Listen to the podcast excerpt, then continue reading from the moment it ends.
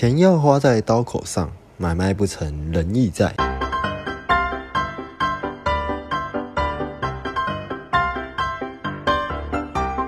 Hello，大家好，我是 Doton。这礼拜大家哪点事情啊？所以就由我一个人来跟大家聊聊呗。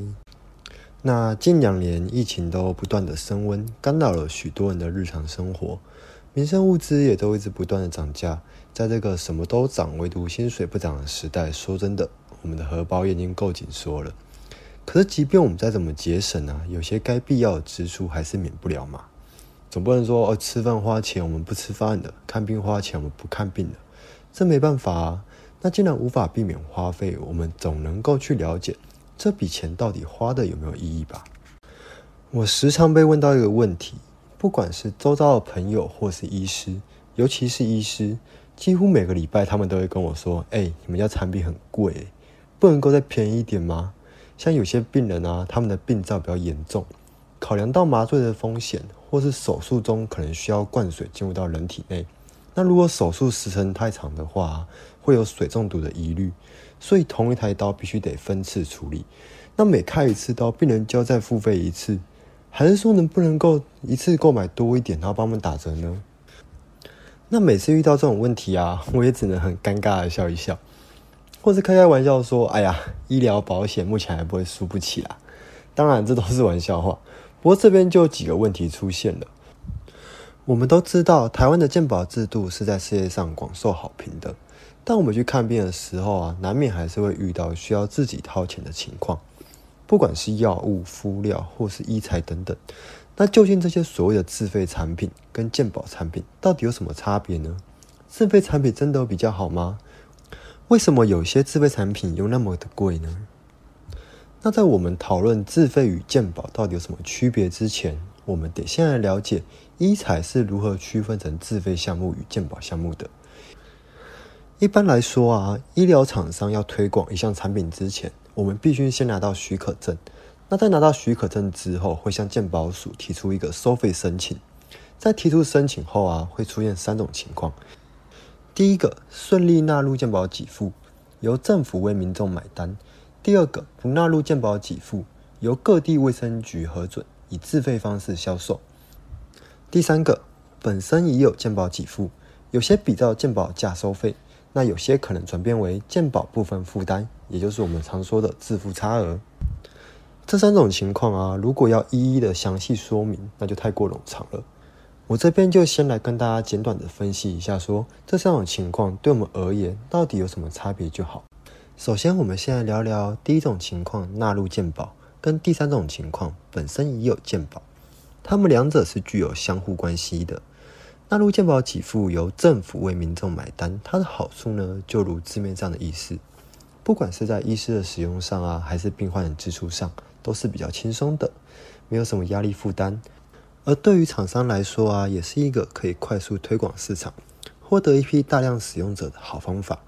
但这边呢，我们要画一个重点：纳入健保后啊，对于厂商来说有一个非常非常大的缺点，那就是健保给付的价格通常都没有办法来符合厂商的预期，而且价格并不是说今天议好多少之后就是多少哟，往后啊都还需要面临到健保署的价量协商。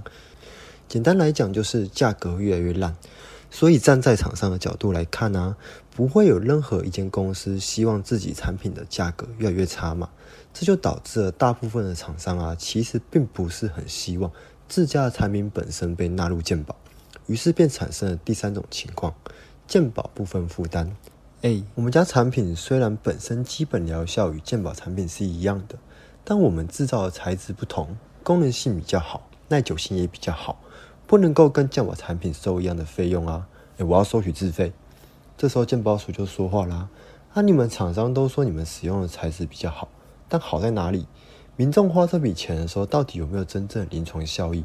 没有的话，你们还是宣传鼓吹病人使用自费，导致现在整个坊间市场都在传说健保给付的产品是次等货，好像使用自费比较厉害一样。不行，我们现在要来处理这个问题。于是健保署为了应应这种诉求。会开始盘点所有的自费品项，并邀请医材许可证持有的厂商以及医院代表和一些临床专家来做一个合理价格的研讨。那研讨重点大概就是围绕在是否为临床治疗的必要医材，以及临床使用上能够带来的真正效益有多少。那如果是临床治疗的必要医材，而且没有可以替代的选项，会再依照这些医材研究出来的临床实证等级来定定一个差额给付比例。目前台湾最高的给付比例是百分之四十，也就是说，民众啊最低最低还需要自掏腰包百分之六十。那这部分就跟前年二零二零年的自费天花板新闻有关，里面内容就比较繁杂一些，我们会在另外专门做一集来讨论，这边就先不详谈了。那回到我们今天要聊的部分，第二种情况不纳入健保给付，这是所有自费医材的核心。在健保规则的制定中啊，所谓的自费项目其实有很多，像是与治疗本身无关的行政费用，包含了挂号费、诊断书、升等病房或是医师的指定费。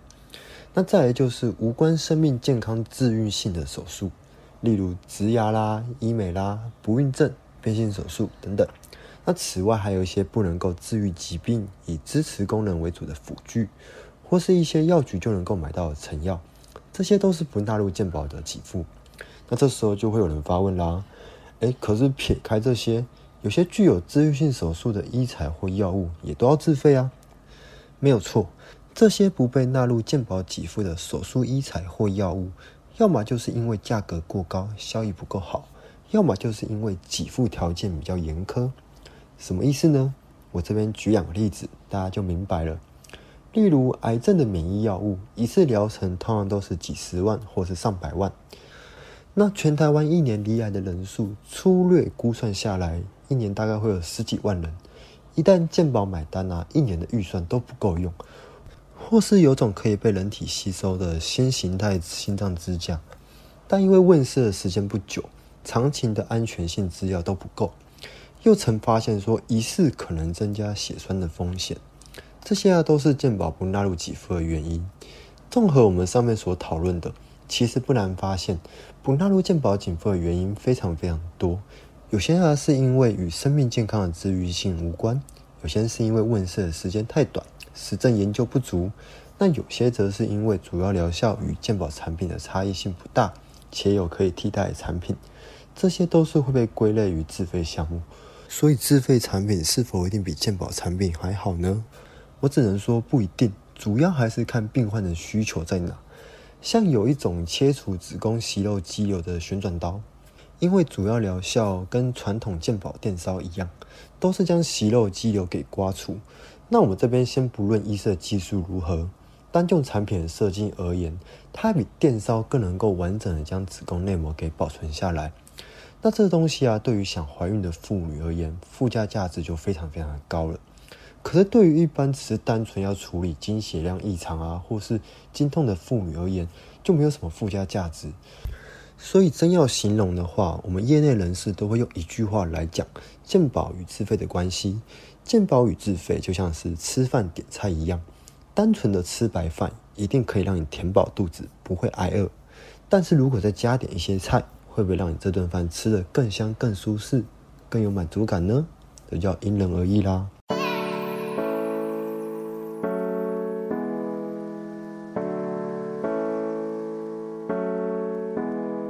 那讲到这里，相信我们都已经很清楚健保产品与自费产品的关系了嘛？我们最后再来聊聊，为什么有一些自费产品啊都要那么的贵，钱不够用啊？这我们在第二集的时候啊有稍微提到一下，因为台湾目前很少自行生产医疗器材的公司，大多数的医疗器械都还是从国外引进的。那面对这些国际厂商，即便健保署有心想要去议价。可是国际厂商会担心啊，其他国家并不像台湾一样有健保制度，大多都还是由民众来自行负担的。如果给台湾的价格太低的话，其他国家知道后也会吵着要来砍价。这样子一些国际运输的杂志费用要谁来负担呢？而且这些国际厂商啊来到台湾之后，并不会直接销售给医院端，而是转而找在地的经销商来分别承包。毕竟这些国际的大厂，他们拥有的产品项目，并不只有单独一项，而是涵盖了许多的科系、许多的产品。那如果某项的产品呢，在病人端产生了问题，不管是产品本身的问题也好，买卖双方的问题也好，都可能会引发一个连锁效应，影响到他其他的产品线在国内或是国外的发展。他们无法去承担这些风险，所以将风险转交到经销商的手上。那经销商接手后，才会直接去跟医院做一个议价的动作。议价时，院方如果有要购买仪器，就会按照他们自己的院内加成来做出售。那如果没有购买仪器，采寄卖的方式，也会着收一个管理的费用加成。毕竟医院也要赚钱嘛，不然员工怎么领薪水呢？这样的一来一往啊，到消费者手上的时候，价格势必不可能太低嘛。而且像有一些比较特殊的仪器，例如达文西，它刚出来的时候啊，全世界只有一间厂商。你光是开机，人家就要跟你收个开机费，那再加上一些耗材费用、人事成本等等，整个堆叠上去，价格自然就不会便宜。这样说下来，我们一般民众不就很吃亏吗？其实也不会哦，整个市场还是有所谓的市场机制，并不是今天厂商啊或医院想要喊多少就是多少。而且健保署也推出了一个自费医材比价网，来让民众可以自行的查询使用的医材给付情形，以及各医院之间的价格，试图让整个自费市场越来越透明化。所以，如果大家对于使用的自费价格啊有什么疑虑的话，也可以到这个网站来查询看看，其他的医院呢有没有价格过高或者过低的现象。那我们今天就先聊到这边啦。如果大家喜欢我们今天的内容，记得帮我们在 Apple Podcast 留下五星好评、订阅并分享我们的频道哟。那如果各位有什么想听的主题或什么话想对我们说说，也可以到 IG 留言给我们哦。我们下周见，拜拜。